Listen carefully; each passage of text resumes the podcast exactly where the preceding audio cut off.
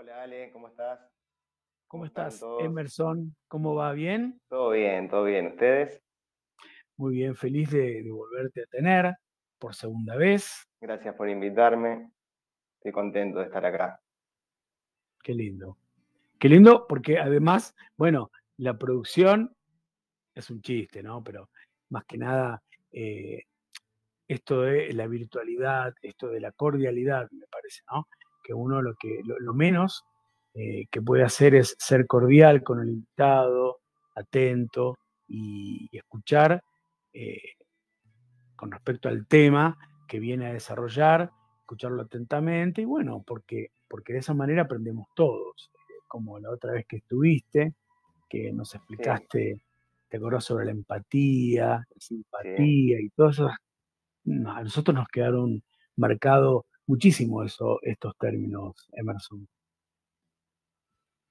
Me alegro que le haya servido. De hoy les traigo eh, la PNL porque me parece que son herramientas muy útiles que pueden incorporar, cualquier persona lo puede incorporar. Y bueno, antes de empezar eh, al tema, me gustaría aclarar que hay mucha gente que usa esto para tratar con personas, o sea, hacer terapia. Y yo particularmente no estoy de acuerdo que hagan este tipo de cosas porque eh, por hacer un curso de programación neurolingüística eso no te habilita a tratar con gente. ¿Por qué digo esto? Porque eh, te dice que se curan fobias, eh, patologías, y, es otro campo esto. Eh, es algo para un psiquiatra, para un psicólogo. El counselor, nuestra profesión, deriva en el caso que detecte una patología, porque no es así nomás como una herramienta, un recurso y lo modifico como quiera. Así que es algo muy grave y está bueno, antes de hablar de esto, eh, aclarar. Son herramientas que nos pueden ayudar a motivarnos, a entender, a comunicarnos mejor, pero hay que tener cuidado con la gente que usa esto para tratar y curar trastornos. Así que, bueno, dicho esto... Bueno, de hecho ya lo dijiste, no es una terapia. La terapia tiene una que ver terapia. Con también, también se describe como una ciencia y yo digo que es una pseudociencia, en cualquier descripción, incluso si lo buscan eh, por Wikipedia, se describe como una pseudociencia. O sea, no está probado, digamos. ¿eh? ¿Y si le decimos técnica? Técnica, herramientas, y bueno, que pueden ser utilidad para cualquiera. ¿Por qué? Porque ya vamos a ir viendo los distintos eh, tipos de técnicas que hay, que pueden facilitarnos en muchos campos de nuestra vida desde la percepción, de, ser más creativos, de comunicarnos mejor, de entender a la otra persona. Y bueno, básicamente eso. Así que eh, quería arrancar con esto para aclarar, porque muchos psicólogos, psiquiatras están en contra de que se hable de estos temas, y estoy totalmente de acuerdo, porque hay mucha gente que, bueno, como lo dije antes, que usa de esto y abusa sin saber, desde la ignorancia, tratar problemas graves como son los trastornos mentales. Así que, bueno, quería aclararlo.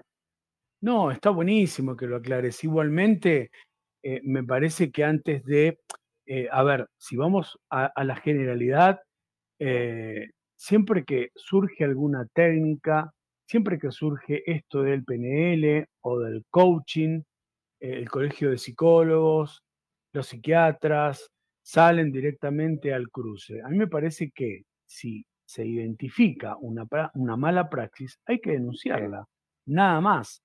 Ahora, la invitación, ya que nombramos a, los psicólogos y psiquiatras, eh, que serían los que forman parte de la salud mental, eh, sería bueno que se tomaran un cachito de tiempo para ver cuál es el campo de acción, qué es lo que proponen, porque muchas veces hablamos por boca de jarro, muchas veces tiramos abajo determinada actividad sin saber. Sí, incluso hay muchos psiquiatras y hay muchos psiquiatras y psicólogos que, cursan programación neurolingüística, incluso yo tenía compañeros cuando cursé, eran psiquiatras, psicólogos, y lo incorporan. Pero ¿qué pasa? Tienen una base de saber cómo se forma la personalidad, de identificar claro, una patología, entonces es otra historia, es como si yo eh, le pregunto a un cirujano cómo se opera, me explica y voy y opero gente. Lo que pasa es que, por ejemplo, si, si nos remontamos, perdóname que me meta, pero digo, cuando eh, surgió esto de no, es una pseudociencia, no corresponde y demás, los que crearon en, la década del 70 esta técnica, ellos no son psicólogos y dijeron directamente, nosotros no hacemos psicología. Y no es una terapia extendida en el tiempo. Son sesiones, son prácticas. Eh, así que, bueno, espero que haya y que valga la aclaración para que nos puedas contar desde tu lugar qué es la PNL. Bueno, como dijiste, en la década de los 70 arranca eh, Richard Bandler y John Grinder, que era un programador, Richard Bandler, de computadoras, y John Grinder un lingüista. Entonces tenía ya una noción del lenguaje, cómo influía en nuestro pensamiento.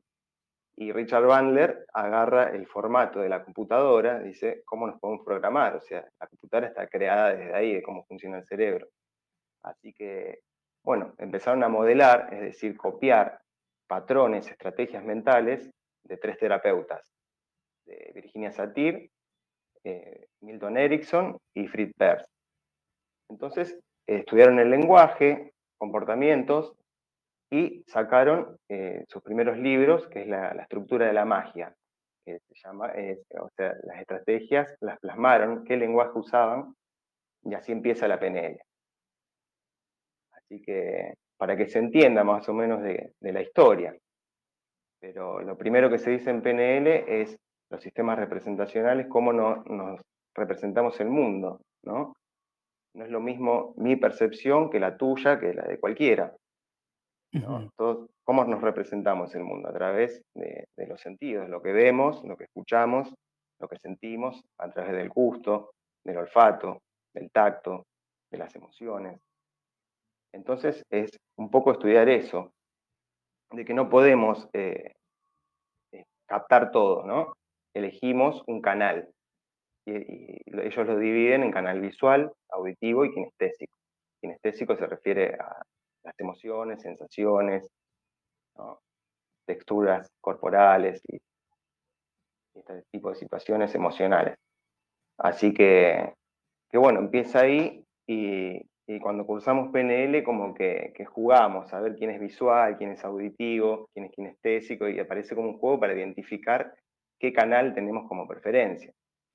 Ah, o sea, que uno lo prefiere, es, digamos, ese innato a uno o uno directamente eh, con respecto a los canales elegimos por, elegimos por comodidad una tendencia a filtrar la información, ya sea el lenguaje, lo que vemos, lo que escuchamos y lo que sentimos, elegimos uno de esos canales. Obviamente que usamos todos los sentidos, ¿no? Pero, por ejemplo, yo uso el canal auditivo y tiene sentido que todo, si hablo lento, eh, todo decime, escuchame, ¿no? Hablo todo en lenguaje predicados verbales que tienen que ver con la audición. Eh, soy músico, me gusta la música, todo pasa por los oídos. Obviamente uso estrategias visuales, estrategias kinestésicas, pero predomina lo, auditivo. Además sos counselor, o sea que utilizás mucho tu oído. Counselor, sí, la escucha activa. Así que, bueno, pasa por eso, identificar qué, qué patrón y para poder comunicarme mejor con el otro. O sea, a veces pasa en, peleas de pareja, conflictos, que están en diferentes canales. Entonces, mejorar la comunicación es entender cómo percibe el mundo la otra persona.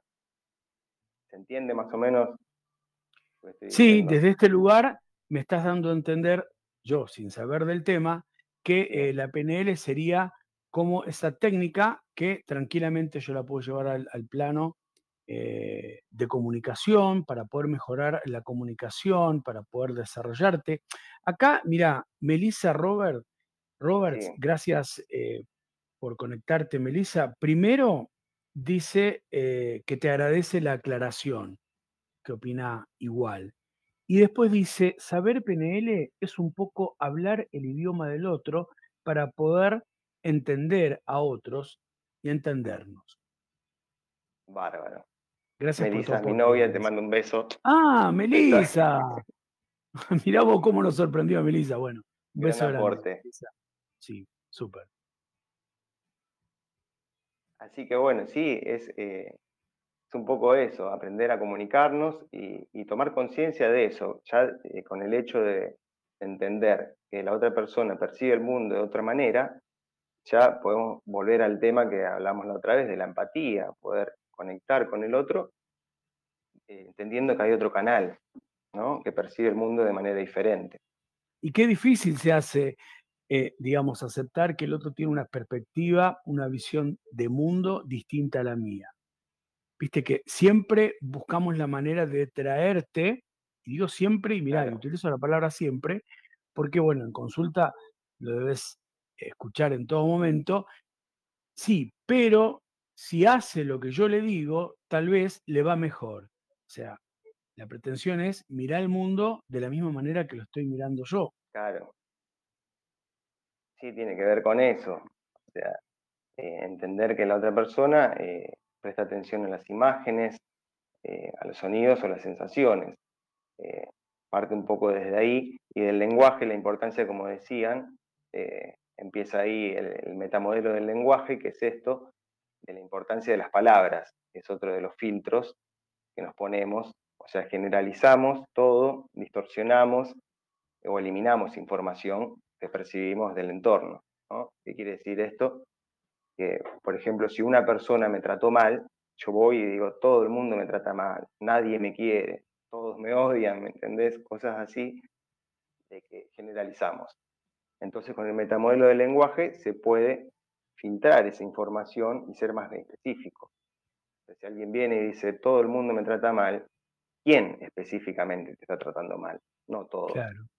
Entonces, porque esa experiencia personal, porque digo, esa experiencia personal, que tal vez tuve una discusión con alguien y ese alguien me trató mal, me queda, corregime, eh, en esto de todos me tratan mal. Y cuando vos decís, ¿quién? Todos, a ver, nombrame, ¿quiénes son todos? Y no, Pedro. Ah, entonces no, no son todos, es Pedro. ¿A eso te referís? Claro, exactamente. Y tener como una perspectiva, porque si yo digo todo el mundo me trata mal, termino creyendo que todo el mundo es malo conmigo, ¿no? Parece una pavada, pero desde afuera, cuando nosotros especificamos quién específicamente está tratando mal, podemos trabajar con qué, con qué persona en eh, el conflicto y sacar esa distorsión, distorsión y generalización que se crea uno mismo inútilmente. Claro, el tema está en que eh, es todo un tema, sacar esa generalización. Viste que muchas veces escuchamos decir, el mundo es peligroso. ¿Viste? Y decimos, todo el mundo, el mundo entero eh, es peligroso. No se puede confiar en nadie. Viste que a veces esa estructura de pensamiento está muy instalada en nosotros. Difícil de poder de construir eso que pensamos.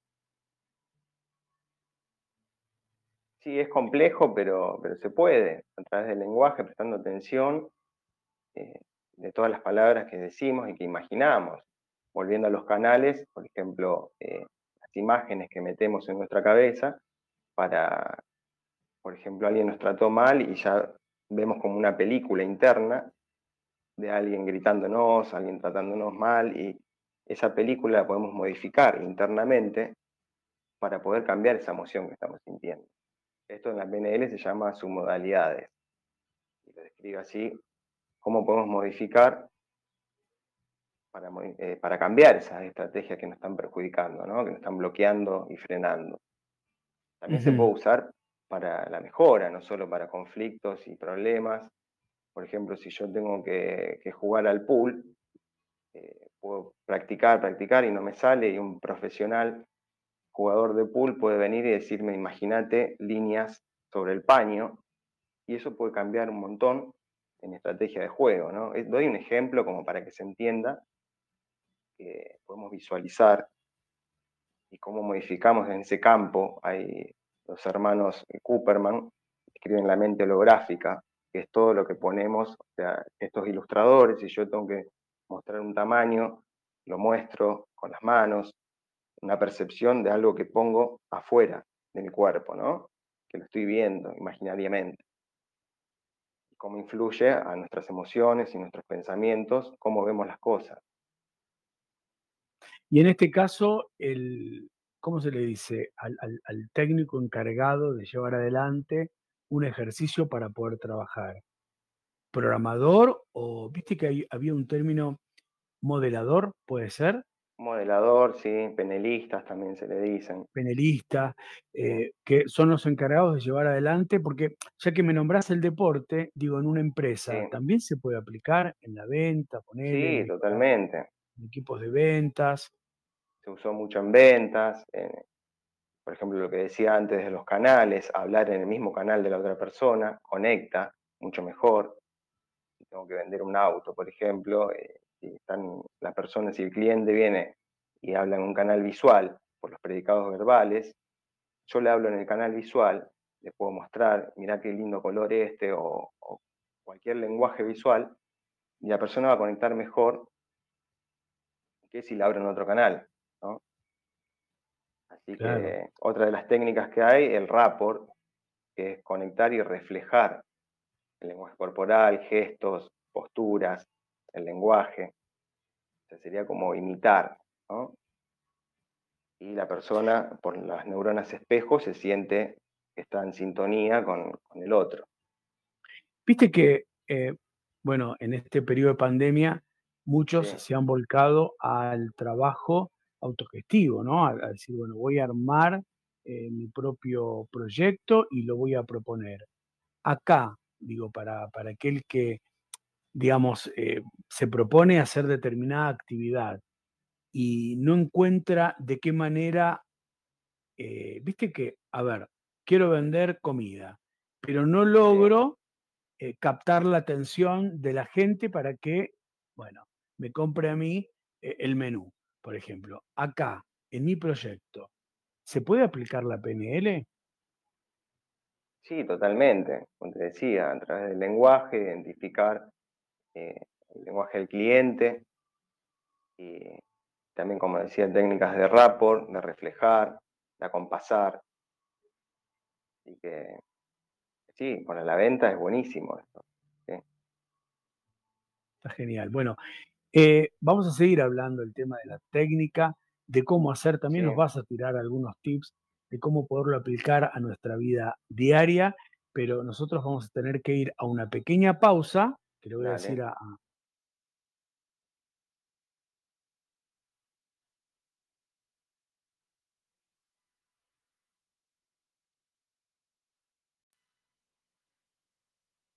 de las técnicas de programación neurolingüística, eh, hay una muy conocida que es el anclaje, o sea, que nos sirve para motivarnos, para anclar un estímulo, una emoción y poder usarla en cualquier momento, ¿no?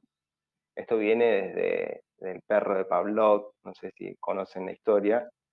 Hicieron Un hicieron un experimento con, un perro, cada vez que le ponían un plato de comida, el perro salivaba.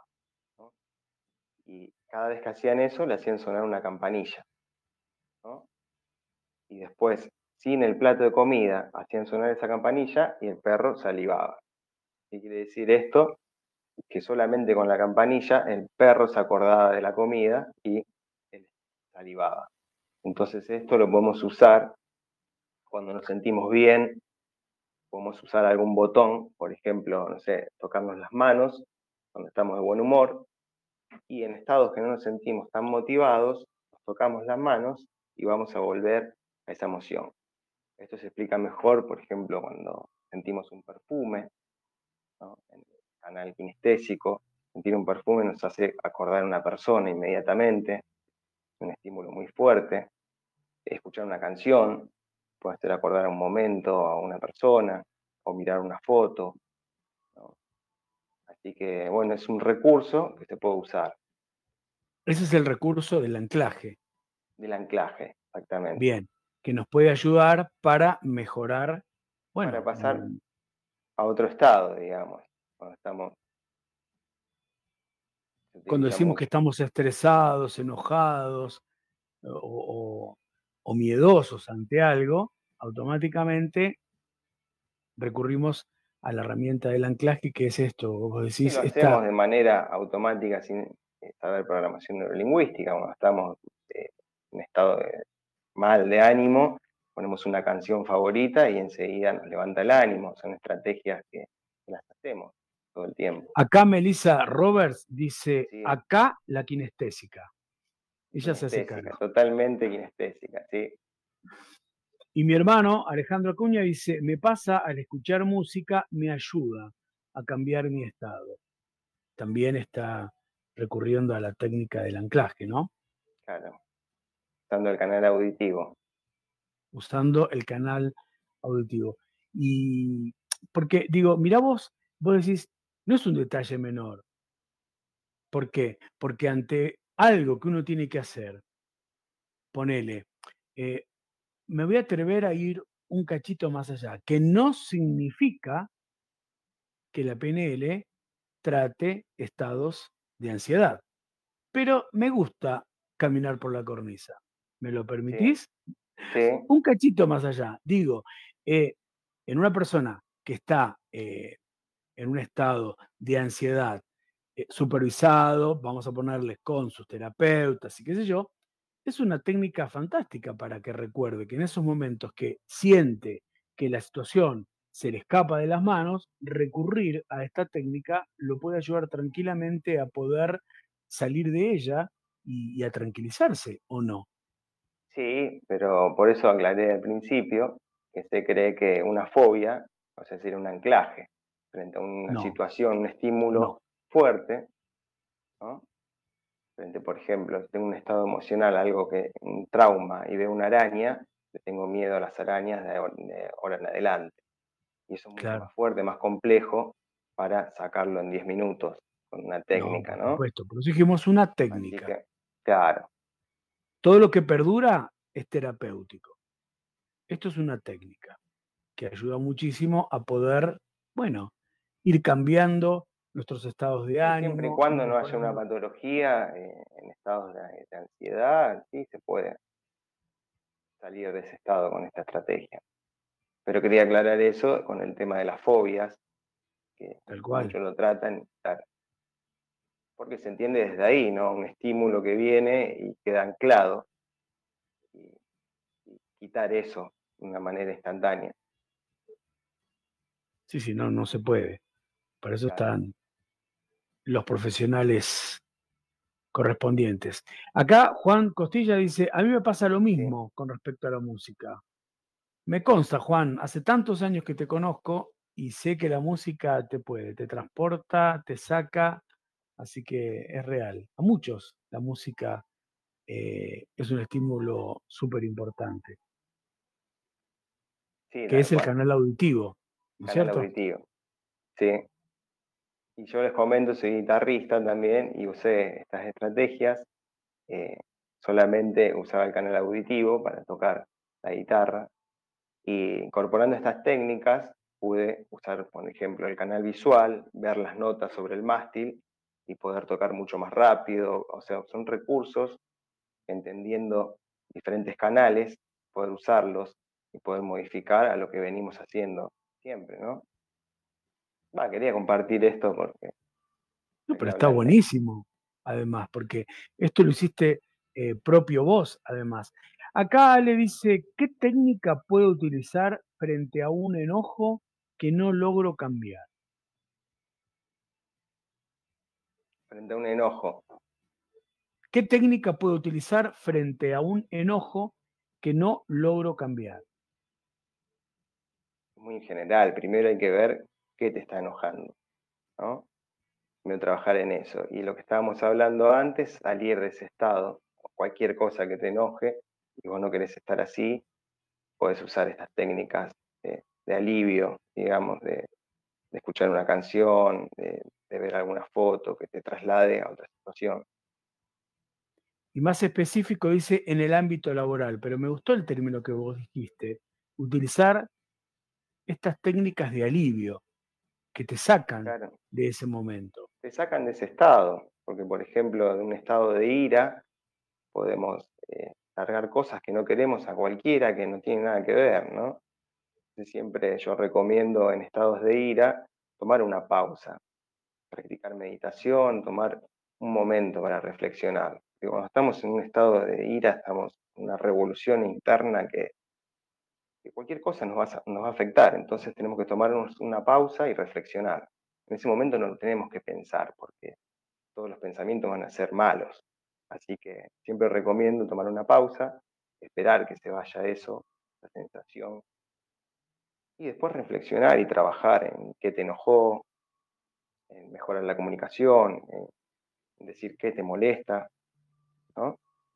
Pero siempre en esos estados, esos picos emocionales, yo recomiendo tomar una pausa.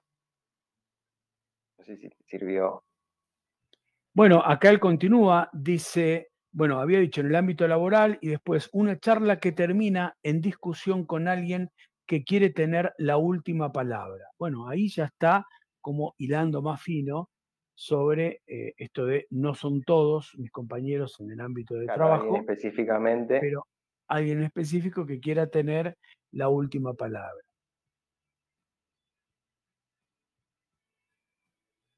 ¿Por qué la querés tener vos? la última palabra y dejarlo que... ¿Por qué quiere tener la última el diálogo, mejorar el diálogo, la comunicación, eh, entender un poquito esto que, decíamos de los sistemas representacionales, ver en qué canal está hablando la otra persona. Repetime los canales, Emerson. Auditivo. Visual, auditivo y kinestésico. O sea, que son las sensaciones. Y, hablar, en su, sí, hablar en su lenguaje nos puede ayudar eh, a compasar a la persona, ¿no? a conectar. Si yo hablo con los mismos predicados, si la persona es visual, hablo con los mismos predicados, mirá esto, mirá lo que me pasa, mirá, ¿no? ¿Cómo te das cuenta, por ejemplo, que la persona es visual? Vamos a tomar el ejemplo de Ale. ¿Cómo te das cuenta cuando una persona es visual eh, o tiene el canal auditivo o más kinestésico? A través de los accesos oculares se dice que, se puede identificar. Por ejemplo, la persona visual mira hacia arriba, siempre para las imágenes las tiene arriba. Todos hacemos eso, no solamente los visuales, pero generalmente están mirando para arriba, recordando imágenes. Los auditivos hacia los laterales y los kinestésicos hacia abajo. Se dice, se ha dicho esto que no está probado, de que para un lado recuerda, para el otro crea la imagen, ¿no? O el sonido. Para un lado recuerda, para el otro lo crea. Para la izquierda recuerda, para la derecha. La izquierda recuerda, para la derecha lo crea. ¿Qué pasa? Esto se invierte, se modifica, las personas no somos tan patrones, ¿no? Pero bueno, Ahora, utilizando, utilizando el mismo lenguaje o, como decís, el mismo predicado que el otro, que yo tengo el problema, eh, ¿sería como desarrollar más la empatía con el otro? Para poder conectar mejor, totalmente, sí. Sí, si yo hablo en el mismo canal, eh, conecto. Esto pasa naturalmente. Nosotros si miramos alrededor, las personas que nos caen bien generalmente hablan en nuestro mismo canal, o tienen los mismos gustos, o se mueven parecidos a nosotros, los mismos gestos, mismas ideologías. Conectamos con esa gente, ¿no? Que, sentimos cercanía.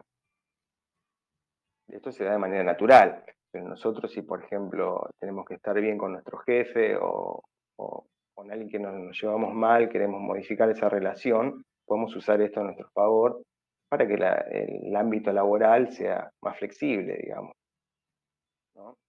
Si hablamos en el mismo canal, tenemos la misma postura, las mismas ideas, esto no quiere decir que yo vaya por, todos lados eh, viviendo la vida del otro, ¿no?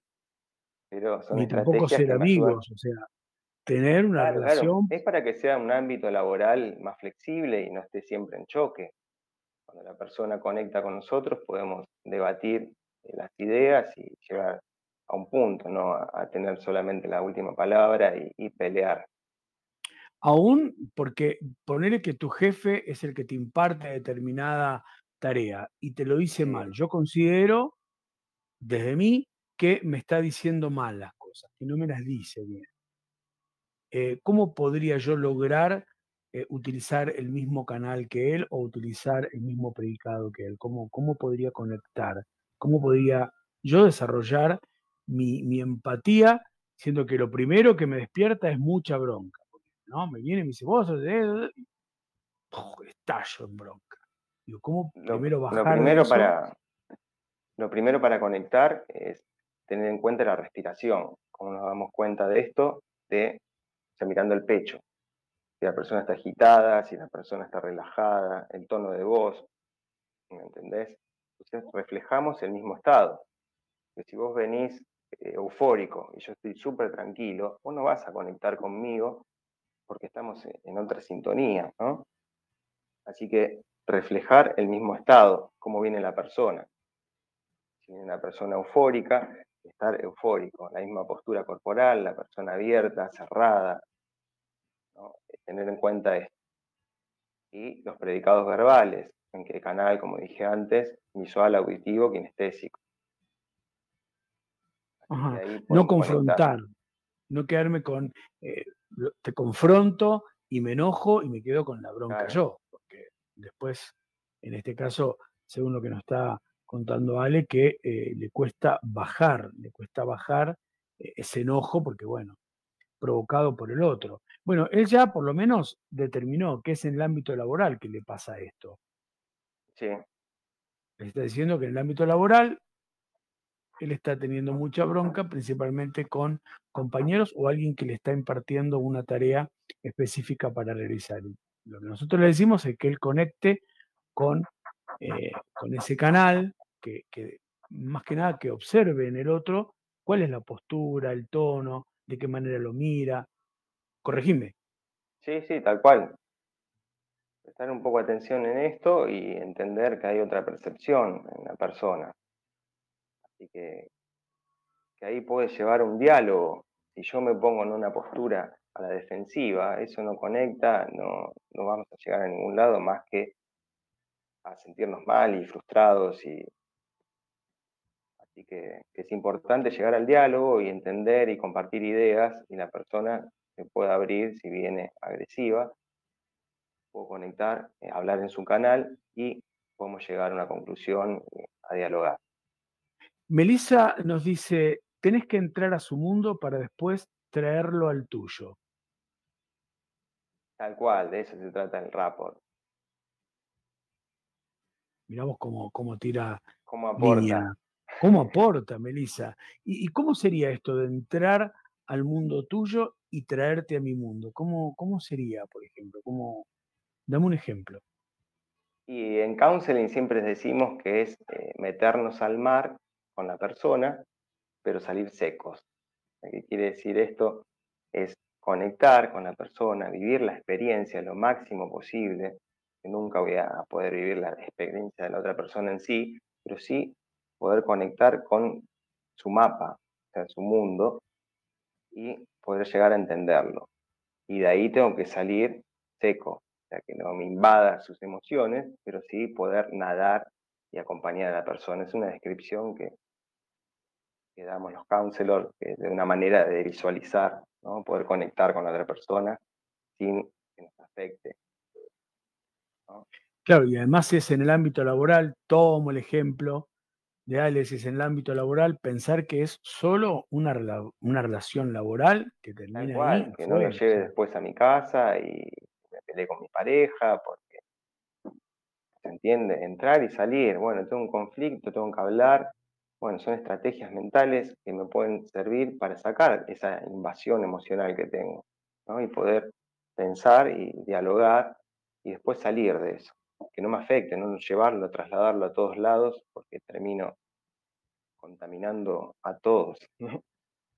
Y yo creo que de esta, sí, eso, terminamos contaminando a todos y esto que vos decís, e, el otro, al, sentirse también eh, entendido o conectado, porque algo seguramente al otro le va a pasar, ahí mejore la comunicación y que podamos trabajar eh, juntos en determinada actividad y nada más. Tal cual. Así que eso se trata. Igual, igual es todo un desafío. ¿Vos lo aplicás en el consultorio? Sí, totalmente. Son herramientas que eh, en entrevistas, o sea, lo primero que hago es conectar, como dije, con la emoción que viene la persona. No es lo mismo un consultante verborrágico que viene y quiere largar todo enseguida, a quien ni siquiera puede hablar, esté llorando. Y se trata de reflejar primero cómo viene el consultante. Es importantísimo conectar. Y es un poco esto. ¿Qué pasa de manera ¿Alguien puede ir a, tu consultorio a trabajar eh, sobre, viste que nosotros habíamos hablado de pandemia, habíamos hablado de actividades, que alguien puede ir directamente, viste que yo puse tus datos, eh, lógicamente que ahora vos estás en Rosario. En Rosario, sí. En Rosario, pero la sesión tranquilamente se puede hacer de manera virtual, online, y se puede trabajar específicamente desde el counseling, pero con herramientas eh, en técnicas de PNL sobre algo puntual que yo te vaya a plantear. Con herramientas, sí, la incorporo totalmente. siempre teniendo en cuenta esto que decía al principio. los counselors estudiamos el DSM-4, que el manual de los trastornos mentales, para poder derivar y saber cuándo estamos frente a una patología, ¿no? Así que, las herramientas de PNL la incorporo cuando la persona eh, no puede hacer algo, no sabe qué hacer, ¿no? Por ejemplo, no sabe... En cosas puntuales, como lo planteó acá Alejandro, en mi ámbito laboral yo estoy teniendo problemas, problemas laborales, problemas de pareja, ¿sí? O por ejemplo, no me concentro tengo que estudiar, tengo mucho para, hacer y no me concentro, por ejemplo. Eh, también tranquilamente uno puede aplicar la PNL ahí, ¿o no? Totalmente, sí, sí, sí. En cuestiones cotidianas.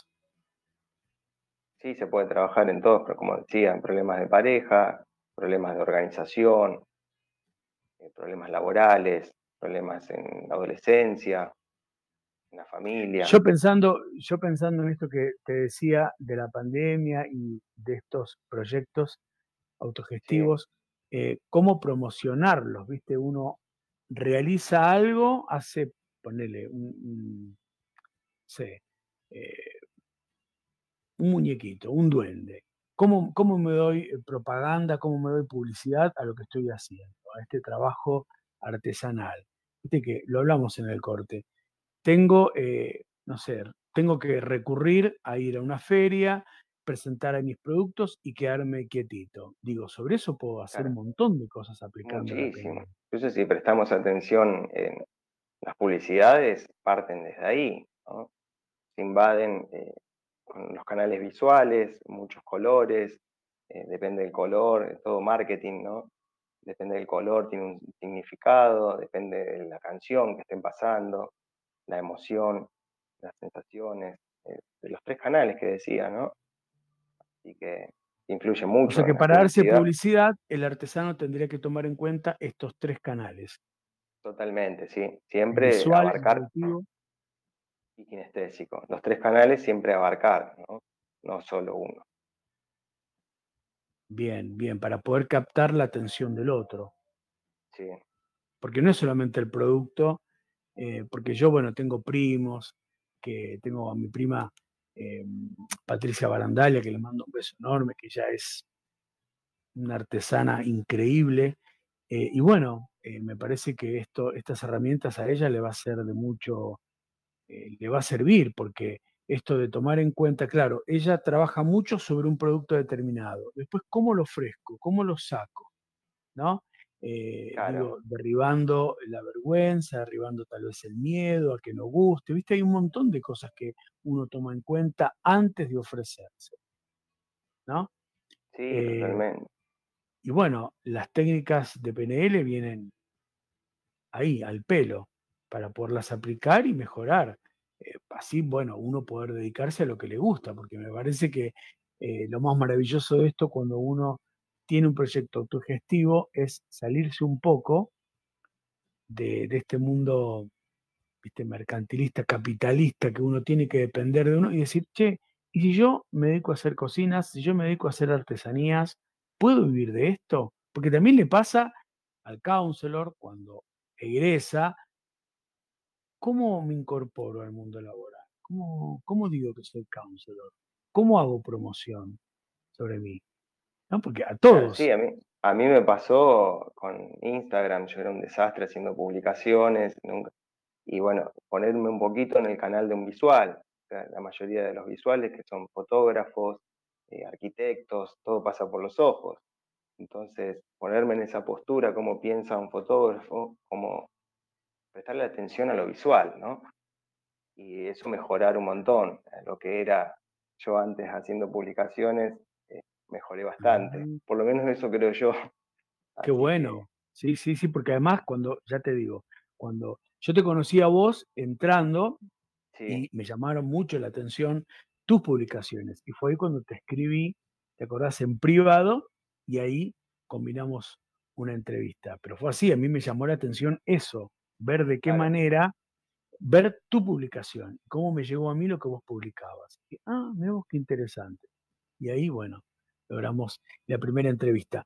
Acá Melissa Roberts dice, y más ahora que se usa tanto la venta online, que la gente por ahí no puede eh, tocarlo, dice, es súper importante la imagen que se usa, tal cual, en esto de eh, aplicar la, la técnica de PNL. Y dice, perdón por opinar tanto. No, no, al contrario. Hubieras estado acá en programa también. La, otra vez, ¿te acordás? Cuando vos estuviste por primera vez, yo dije, ¿por qué no entra Melissa? ¿Por qué no saluda? Y Melissa no quiso saludar. Bueno, ahora ofreció. Bueno, vení, Melissa, que salude, ¿o no? Claro, ¿cómo que no? Melissa, si estás ahí, acércate y te saludamos todos. Así que eh, simplemente entender y desarrollar una empatía eh, correcta, atinada, porque acá lo que importa es convivir en el contexto, no ser amigos, ser hermanos, eso se verá con el tiempo, ¿no es cierto? Depende de cómo vaya creciendo el vínculo, pero todo comienza así, por respetar la visión del otro, que el otro una visión de mundo distinta a la mía. Eh, y si compartimos es porque vos dijiste que estamos en la misma sintonía. Y si no, tendremos que recurrir a la técnica del PNL para poder entendernos mejor. ¿Por qué no? Sí, totalmente. Con que se puedan llevar esto, entender una de las bases de la PNL, porque no se puede hablar todo de la PNL en tan poquito tiempo, ¿no? Pero la base es esto, entender que el mapa no es el territorio, que, no es, que el otro tiene otra percepción. Si podemos entender eso y poder conectar con el otro, es un poco de lo que hablábamos antes, la empatía, dar mi opinión, pero siempre entender que la otra persona percibe el mundo de manera diferente, con filtros diferentes, sean los canales, sus creencias y un montón de, de filtros que uno tiene a través del mundo que percibe, ¿no? y poder conectar con eso y mejorar la comunicación. Así que espero que se Me gustó esto de el mapa no es el territorio. Sí, es uno de los cimientos de la, programación neurolingüística. Poder entender que, el mundo, que en sí, todos nosotros lo percibimos de manera diferente. Como dije, por filtros de los canales, de creencias, del lenguaje que usamos también, un poco de lo que hablábamos al principio, de distorsionar, eliminar y generalizar todo. Así que, bueno, se trata de eso. Son herramientas que nos pueden... Me gustó mucho la herramienta que nos aportaste, la técnica del anclaje. Cuando uno no se siente bien anímicamente, recurrir a esa técnica, eh, que era justamente recordar algo, ponele, o escuchar música, o bueno, viste, que te lleve a, a poder cambiar de canal tu estado de ánimo. Sí, sí, es un recurso que todos